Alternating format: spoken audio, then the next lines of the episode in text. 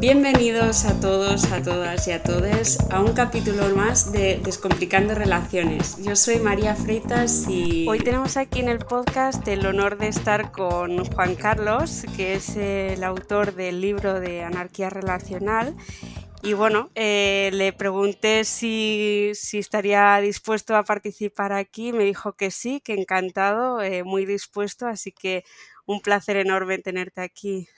Un placer, un placer para mí, encantado y, gracias por, dedicar tiempo a estas cosas que, yo creo que tienen, tienen mucho, mucho interés. Bueno, muchas gracias a ti sobre todo también eh, por dar voz a, estas formas de relacionarnos no tan conocidas. Eh, me gustaría empezar, eh, pues me gustaría que te presentaras un poco quién eres y, cómo has llegado a relacionarte de esta forma. Bien, bueno, sí, es, es, es interesante enmarcar las cosas históricamente a veces, ¿no? Porque siempre te pones a hablar de los, de los conceptos y a veces el contexto viene bien. Sí, bueno, yo mm, en realidad eh, ahora mismo, mm, pues mm, digamos que mi, situación actual es un poco haber salido del armario a todos los niveles, porque escribir un libro al final hay un montón de feedback y la gente y ahora mismo, pues eso, estoy como en una, en una situación pues de mucha, de, de, muchas preguntas, en fin, muchas entrevistas y muchas cosas, muchos artículos y muchas... Y, y, la historia viene un poco de, de, hace... Mm, de hecho, ahora en junio hará 20 años que, que estoy eh, relacionándome así, o sea, de, aquí, de, aquí a una semana o así, o 10 días. Eh, el otro día lo, lo, lo calculaba. Y, mm, y bueno, eh, inicialmente pues, eh, buscas maneras de, maneras de relacionarte distintas porque no bueno, en mi caso, mi historia personal es que yo estaba en una, pareja monógama, hegemónica de toda la vida, o sea, hetero, heteronormativa, y la, y la cuestión es que iba todo bien, pero como que parecía que no me encajaba con mi, con mi o sea, no, no, no estaba, iba todo bien, pero yo no estaba bien, ¿no? Por decirlo de alguna manera. Y, y es una cosa, es una cosa que después pues te llega la, información de que mucha gente está también en esa, con esa sensación o con esas emociones un poco así. Y bueno, y, la verdad es que como hace tanto tiempo, en aquel momento no había ningún referente y lo único que, puedes hacer es lo que luego yo en el libro llamo pues una etapa de, individualismo emocional, ¿no? Te, aíslas de, al menos de palabras, de, de expectativas, de, eh, del discurso de la pareja, te, aíslas en el sentido que te, proteges, te rodeas de una especie de, de valla, de, de, verja, ¿no? De, eh, y bueno, eso está bien, bueno, está bien, es, es una forma de, vivir, bueno, que como, tan válida como cualquier otra, hay, hay muchas otras maneras de, reaccionar a esto, pero esta es una de ellas. Pero con los años empiezan a llegarme referentes, al principio, cuando hablabas de relaciones, bueno, al principio eh, empecé a oír hablar de eso, de, de, empiezas a oír hablar de, poliamor, de no monogamias éticas, de no, monogamias consensuadas. Eh, de hecho, hicimos, eh, yo asistí en, Madrid a, algunas charlas de Miguel Bagalume que, se llamaban Sexo Oral, que eran muy interesantes, era, era cuestión de hablar, claro, el juego de palabras. Pero la, llega un momento en, una de las reuniones, una reunión en, Barcelona con, la gente de aquella época de Poliamor Cataluña, en la que aparece la palabra anarquía relacional, pues si me pongo a investigar, ¿no? Y bueno, pues ahí sí que me cuadraba todo. El poliamor pues está bien porque es una, es una forma de no renunciar a una, a, a, en fin, no, no, renunciar a cosas, ¿no? De renunciar, no renunciar a posibilidades, pero realmente al final no cambia demasiado eh, la lógica de cómo te relacionas con cada una de las personas, ¿no? Hay un, al menos el, poliamor entendido desde el punto de vista, eh, digamos, léxico, ¿no? Tal y como se deduce del, de, la, de, la, forma del, de la forma del término y como mucha gente lo, lo lo vive. Entonces oí hablar de, de, anarquía relacional, me puse a investigar, eh, bueno, y, desde entonces pues hice la página web, la página, perdón, la entrada de la Wikipedia en, castellano, eh, en fin, algunas cosas. Traduje el, manifiesto de anarquía relacional, que también lo había traducido en esa misma época Roma de las Eras, que también, en fin, fue un poco pionera en, en esta en, en, este, en esta opción, en este marco, ¿no? Y, finalmente, pues hubo la posibilidad editorial de una propuesta de una editorial que, que, me, que me pareció curioso porque, bueno, parece que había interés en, que hubiera algo más consolidado que simplemente blogs, artículos, etcétera, y, aquí estamos. Qué bien. Y para, la gente que nos escucha, ¿qué, es lo que diferencia la anarquía relacional de, la, de, pues de las otras relaciones eh, no monógamas? Sí, la, o sea, realmente más que, que, las diferencias, habría que ver, habría que, es más fácil decir que eh, en qué se parecen. Se parecen en que impugnan el mismo sistema, o sea, impugnar la, impugnan la monogamia como sistema, como, como, eh, como estructura social, ¿no? Que, que, lo, que, en realidad es una estructura social que se llama hegemónica porque lo, lo permea todo, lo, eh, no, no, no deja que otras que otras formas sean siquiera visibles. o, visibles, pero si son visibles son solo en los márgenes, ¿no? Entonces es una, la monogamia sistémica, no las, no las prácticas monógamas, ¿eh? las prácticas monógamas, que una persona solo tenga ganas de, de tener, de tener una relación sexoafectiva con, con, con, una sola otra persona es tan válido como que no quiera tener ninguna o quiera tener el número que sean. ¿no? Las prácticas son todas, son, no, no, no, es lo que se estudia o lo que se plantea. Lo que se plantea es una impugnación, o sea, una crítica del sistema, eh, de la monogamia como sistema. Eh, y eso lo comparte la anarquía relacional con otras no monogamias éticas, no monogamias consensuadas, poliamor, como queramos, como queramos llamarlo, ¿no? Eh, pero solo comparte esa, ese enfrentamiento, esa crítica, esa, esa otredad, ese elemento con el que se enfrenta.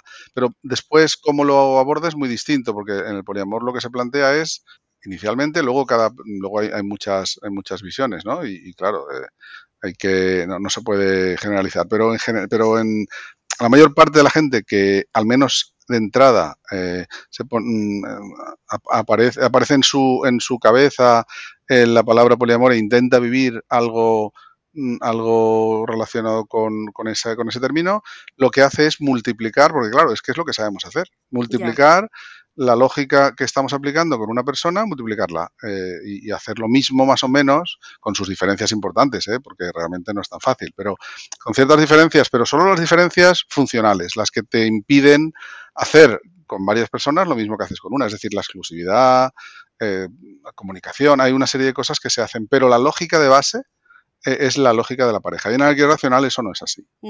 ¿Y cómo funciona en la anarquía relacional? En la anarquía relacional, esa impugnación del sistema, eh, digamos, eh, monógamo hegemónico, eh, digamos, se, se centra en, lo, en, la autoridad, o sea, en, lo que tiene que ver con cómo unas personas condicionan lo que podemos hacer nosotros o nosotras y lo que, puede, y lo que pueden hacer el resto de personas que hay a nuestro alrededor.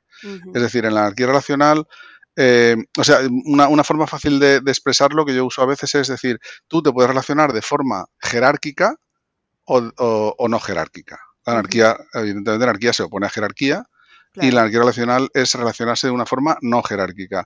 ¿Y qué significa jerárquica? Significa que cuando tú tienes una pareja o dos o tres o las que tengas, esas personas eh, eh, em, están en un estamento distinto del resto de personas de tu red. De tu red quiero decir de tus vínculos. ¿no? Esas personas condicionan, es decir, mm, si, si una amiga, un amigo que llevas 20 años cuidándote, cuidándos, etcétera, eh, de repente te dice, oye, el, jueves tengo entradas para un, para un concierto, para una fiesta, para lo que sea, muchas veces tu, tu, respuesta es, ah, pues voy a preguntar a mi, a mi pareja si, es, si estás en un, en un, esquema monógamo o si estás en un esquema poliamoroso, pues le vas a preguntar a, a, más de una persona, o sea que todavía es más complicado. Todavía, eh, todavía estás condicionando más a esa otra persona que en realidad la diferencia que, que hay con ella, insisto, a lo mejor lleváis 10 años cuidándoos y 10 años de complicidad, de, de, en fin, de, muchísimos, de compartir muchísimas cosas, pero en este momento no es tu pareja. Y, y, eso al final, si, si, indagamos un poco en qué quiere decir no es tu pareja, es que tu relación solo es afectiva y no sexo afectiva. Lo cual nos lleva a una cosa bastante monstruosa, que es que en realidad estamos haciéndolo girar todo en, torno al sexo. Cosa que, cuando nos lo dicen no nos gusta escuchar, pero, pero, pero es, eh, pero es así.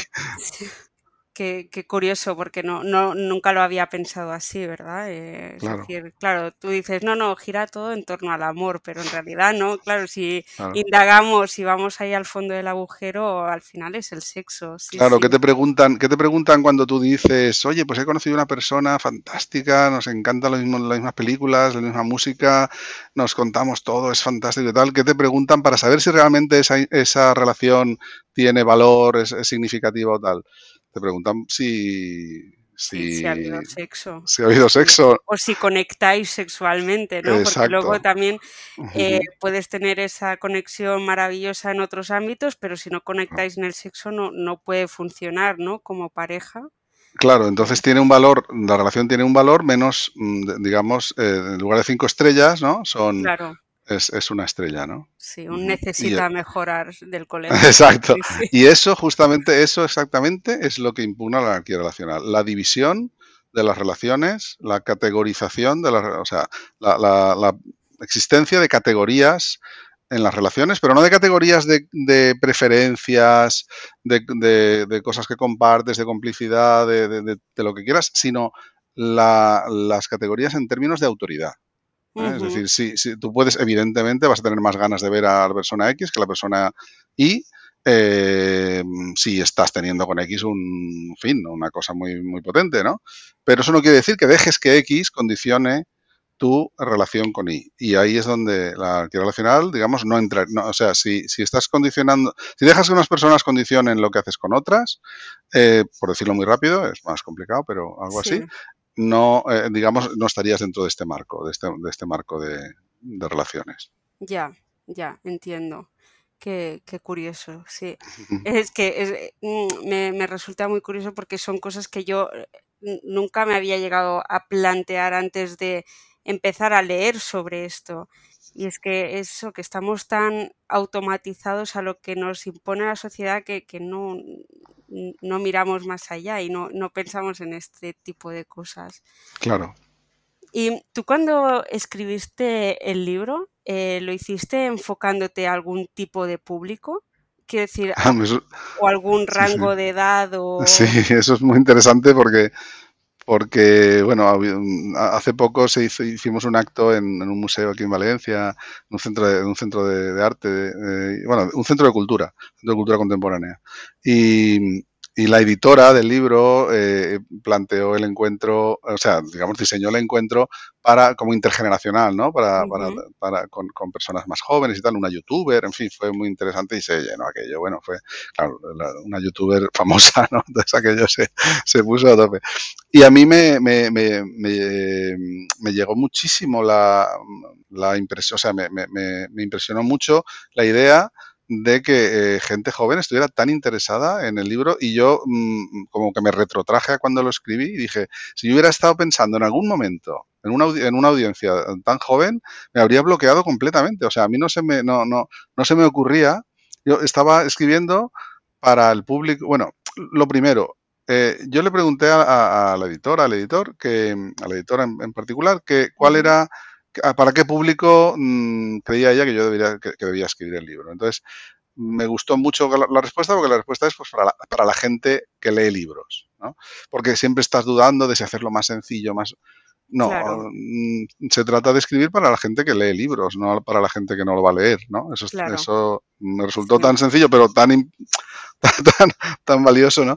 Pero después eh, yo estaba escribiendo para la gente con la que hacemos pues las, reuniones que solemos hacer en, de varios tipos, que en el libro, en el último capítulo está, está explicado, el, activismo en Europa sobre todo y en España en particular, pero eh, y en Estados Unidos también un poco y, en, otros lugares, pero como son, y son, son, gente pues de 30, 35, 40 años, no sé, un, un fin, gente ya con, con un con, fin, con, que, a la que no te da miedo estar condicionando demasiado o estar a la gente más joven, a mí realmente me, me tiemblan un poco las piernas de, de, estar.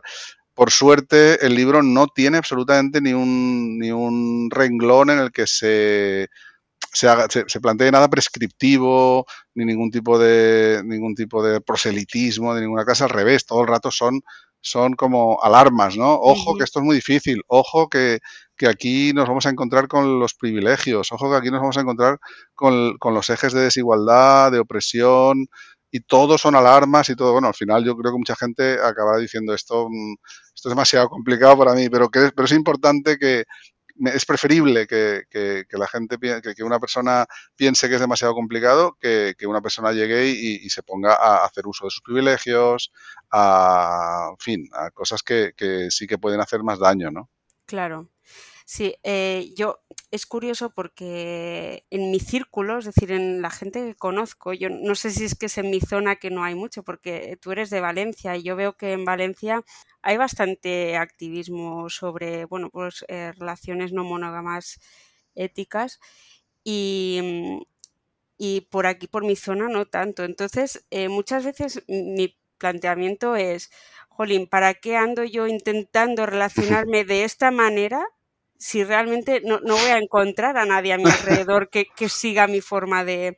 Es decir, yo ya soy, o sea, yo me considero, sé que la etiqueta es un poco tal, pero poliamorosa y ya me cuesta mucho de, encontrar gente que, bueno, pues que diga, bueno, pues que acepte este tipo de relación. Entonces ya si, digo, eh, si decido relacionarme de una forma eh, anárquica, mis vínculos o las personas con quien yo me relacione esto algún día lo llegarán a entender. Y a mí me gustaría que me explicaras un poco cómo ha sido para ti el, implementar este tipo de, relación en tu, en tu círculo. Sí, pues es, es, totalmente, en fin, como antes, ¿no? Eh, o sea, dan el clavo exactamente. Es decir, llevamos muchos años dándole vueltas a muchas cosas como son pues los celos, la energía de la nueva relación que te lleva pues a, digamos a, un estado un poquitín pues así como químico, ¿no? De, de, enamoramiento. En fin, a, mil a mil detalles eh, alrededor de, estas cosas, ¿no? Y, justamente yo creo que desde hace un par de años casi todo el mundo que lleva ya tiempo en esto, cuando digo en esto quiero decir reflexionando, ¿eh? No, no, porque, bueno, y equivocándonos y, haciendo, haciendo lo que podemos, que es, que es pues eh, intentar salirnos del, del, de, de, lo que nos han enseñado pues torpemente, porque cuando te han enseñado, te han enseñado, ¿no? Como cuando has crecido totalmente envuelto en, el amor romántico, en la monogamia, digamos, como esquema único, etcétera, pues muy difícil salir, ¿no? Es muy difícil realmente que tu, que tu pensamiento salga de ahí, que tus expectativas salgan de ahí, que tus reacciones no sean las, en fin, es muy difícil. Pero quienes llevamos años, digamos, como en esa tal, en esa lucha o en ese pensamiento o reflexionando sobre esto, Ahora mismo la gran mayoría eh, estamos convencidos de que ni los celos, ni el NR, ni la energía de la nueva relación, ni, ni, todas estas cosas. ahora básicamente hemos llegado a la conclusión de que lo difícil es encontrar a gente. O sea, no, claro, es que es muy difícil. Eh, y no tenemos solución, desde luego. La, única solución pues es escribir libros, hacer podcasts. es la única posibilidad porque luego resulta que cuando la gente se entera, se entera, quiero decir, le llega, nos pasa un poco, pues creo que como nos ha pasado a todas, un poco que, de repente dices, e, era esto, era esto lo que yo estaba sintiendo y, creía que era culpa mía, creía que era que, que yo soy un, rarito, una rarita, que yo no sé qué, que... Y no, hay gente que, lo, que, le pasa lo mismo, que lo explica incluso mejor de lo que yo me lo había explicado a mí y mucho mejor de lo que yo se lo estaba explicando al, al resto. Entonces sí que hay gente, muchísima gente que conecta pero, pero le tiene que llegar, en algún momento le tiene que llegar la... Entonces, pues eso, básicamente la escribir, dar, en fin, escribir, hacer podcast. También eh, yo creo que sería importante que fuera aumentando mucho la, fuera aumentando, digamos, paulatina, paulatinamente la, los referentes más, eh, unos referentes que son importantes, que no son textuales, eh, sino más bien eh, pues de iconografía, de, de, o sea, de imagen, ¿no? El imaginario artístico, el imaginario cinematográfico, en fin, de, en todos esos, la música, etcétera, cuando las letras de las canciones, cuando cuando todo eso empiece a, por lo menos, hacerlo visible, pues habrá gente, es que no es visible. Es, es, es, algo que, que, nadie, eh, bueno, es lo que tú has dicho hace un momento, no se me había ocurrido nunca, pues a mí tampoco cuando lo leí. Claro. No se me había ocurrido enfocarlo así. Ya. Ay, qué importante, gente como, como tú. no, no, no, como nosotras. Ay, Todas. Mm, te quiero eh, hacer una mención, es decir, he leído un artículo, eh, un artículo, no, una entrevista, perdón, en, en la que mm, eh, dices una frase que a mí me ha gustado muchísimo y que la voy a empezar a utilizar para, para explicar un poco, ¿no? Y la he traducido porque estaba del, del catalán, pero lo que decías básicamente es, si te explico que he encontrado un restaurante que me gusta tanto, que voy a desayunar, comer, merendar y cenar allí, me dirías que hay algo raro en mí. Sin embargo, si te digo lo mismo con una persona, me, darás la, enhorabuena. Sí, es, es, como un mandato, es un mandato cultural, el mandato de la, de la obsesión, no, de la pareja como, como o sea, que, si, si, la pareja la, la, la deconstruyes, em, es decir, la analizas, como la desmenuzas, y, de repente haces como una especie de autopsia, mm, que eso, en el libro pues hay un, hay un, hay un punto, un epígrafe que se llama la escalera mecánica de las relaciones, en la, en la que se, se, va explicando una a una las conductas que vas desarrollando, ¿no? Sí, eh, te quería preguntar también un poco sobre, sobre la escalera mecánica, que me ha parecido un concepto también eh, muy, muy destacable, ¿no? Eh, el de la escalera mecánica, que, bueno, si claro. quieres explicar tú un poco. Sí, le podemos, podemos decir las dos cosas, las dos cosas, eh, digamos, se pueden, se pueden fusionar las dos, las dos cuestiones. Eh, se, se, naturaliza el hecho de que uno de los escalones de la de, de, cierto de cierto ascenso que se da, que se da en, cuando conoces a alguien, uno de los escalones es lo que decíamos, la de repente pues la fusión, ¿no? Y entonces eh, es, está naturalizado, o sea, parece que sea normal ¿eh? Y es importante darse cuenta de que las cosas que nos parecen normales dependen de la cultura y dependen de muchas cosas. Yo pongo ejemplos en el libro, no me acuerdo ahora. Como por ejemplo, si estás en una cena, en una comida en un país, en algunos países tienes que eructar después de comer porque si no se creen que no, que estás haciéndoles un desprecio porque no, no has comido, vamos, estás básicamente comunicándoles que has comido mal.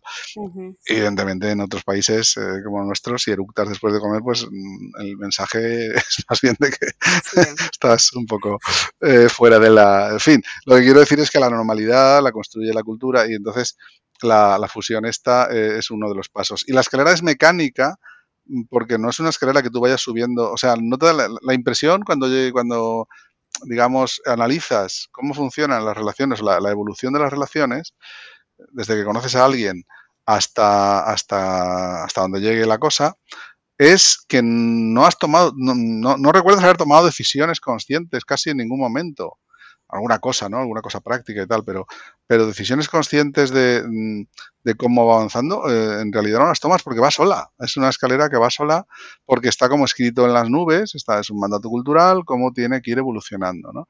Tampoco hace falta comunicar especialmente cosas porque como es, lo que tiene que pasar, no, hace falta preguntar, oye, y, y cuando falta cualquiera de esos escalones, por ejemplo, la, la convivencia, ¿no? Alguien dice, no, yo es que prefiero no convivir, pues es como ¿qué, está pasando? ¿no? Pues algo va mal, ¿no?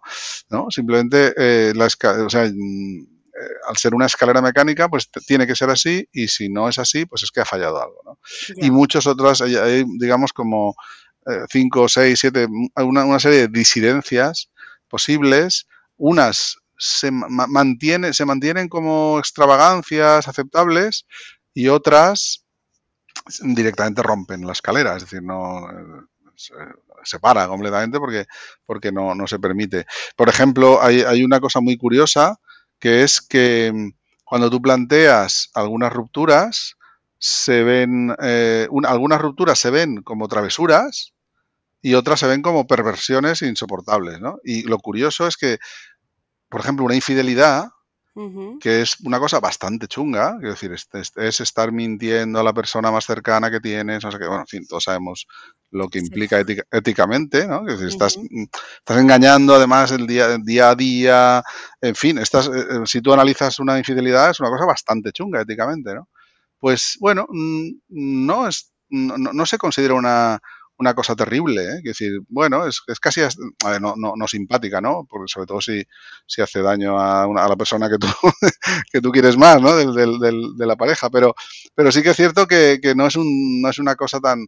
Sin embargo, eh, digamos, un cambio eh, en la forma de la, pues, por ejemplo, la, exclusividad, ¿no? Que de repente se abra la pareja, o que es una cosa que tampoco es, mucha, es mucho cambio, pero bueno, eh, simplemente abrir la pareja, eso ya es una perversión que se acepta menos que una cosa terrible éticamente como la infidelidad. O sea, que fíjate hasta qué punto eh, cualquier cambio en esa escalera, cualquier cambio en ese mecanismo, en, esa, en ese automatismo, es una amenaza mucho mayor porque imagínate que todo el mundo abre tal, pues yo me empiezo a sentirme inseguro, insegura, no sé qué, tal, y entonces es una amenaza mucho mayor que una cosa chunga de verdad, como es una infidelidad en la que hay mentiras, en la que hay simulación, en la que hay ruptura de, una confianza que es la más cercana que tienes en tu vida, en fin, cosas muy, muy heavy. Sí, sí.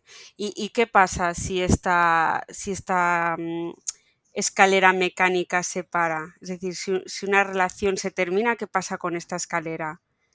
Sí, cuando, cuando una relación se termina, automáticamente aparece como una especie de escalón, escalón informal, que es que te dedicas un tiempo a una apertura sexoafectiva, ¿no? Eh, típicamente primero sexual, como que te, vuelves un poco tarumba y empiezas a tal, luego ya te, tienes una apertura a una nueva relación sexoafectiva y vuelve a empezar la escalera. Es decir, no hay otra posibilidad.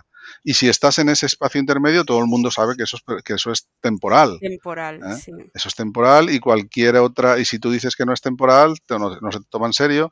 Yo esto lo veo como una de las mayores faltas de respeto eh, que, vienen asociadas al, eso, al, esquema monógamo, al sistema monógamo hegemónico. Que, que, te, digan, no, hombre, esto es un, esto tuyo, pues ya, se te pasará, ya encontrarás a alguien, ya tal, no sé qué.